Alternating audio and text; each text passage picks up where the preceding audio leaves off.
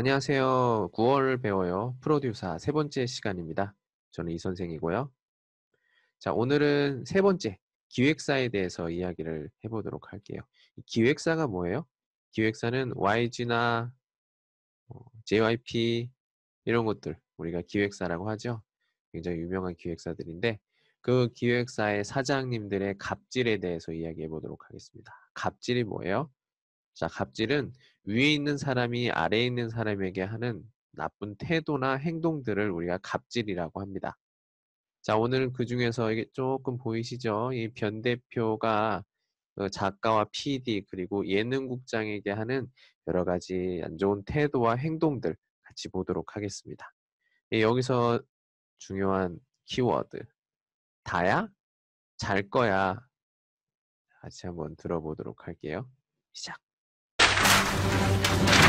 네가 작가면 다야? 네가 PD면 다야? 정지 풀어주세요. 우리 애들 정지 안 풀어주면 난 여기서 잘 거야. 네, 인상 깊은 구절 같이 한번 보도록 하겠습니다. 첫 번째, 네가 작가면 다야? 네가 PD면 다야? 뒤쪽에 좀 똑같은 것들이 있죠. 다야?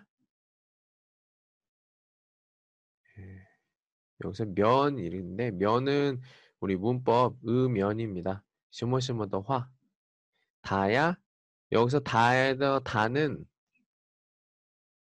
다야의 다는 우리가 좀 더할 나위 없는 최상의 것, 그러니까 최고 이걸 얘기해요. 어, 누구 파니 더 하냐 new 이렇게 볼 수가 있습니다. 여기서 나, 야는 어, 페이징이 반말이에요. 예, 뒤쪽에 쓰는 그 종제치웨이더 이종 한 종류입니다. 자, 여기서 니는 너의 뜻인데 우리가 너가 주거주词가와 만나면 네 이렇게 돼요. 내가. 근데 왜 여기 니라고 썼냐? 한국 사람들은 이 네를 니 네라고 하지 않고 보통 니라고 많이 해요. 왜? 우리가 워더슈 네잖아요. 네허 네. 좀 요더슈호 가끔 어, 못 알아볼 때가 있거든요. 못 알아들을 때가 있기 때문에 우리가 이걸 보통 니라고 하기도 합니다. 자, 그래서 물어보는 거죠. 네가 그렇게 잘났어? 네가 최고야? 이렇게 물어봅니다. 네가 최고 작가야? 네가 최고 PD야? 이렇게 물어보는 거예요. 참 재미있죠? 오늘은 여기까지. 안녕.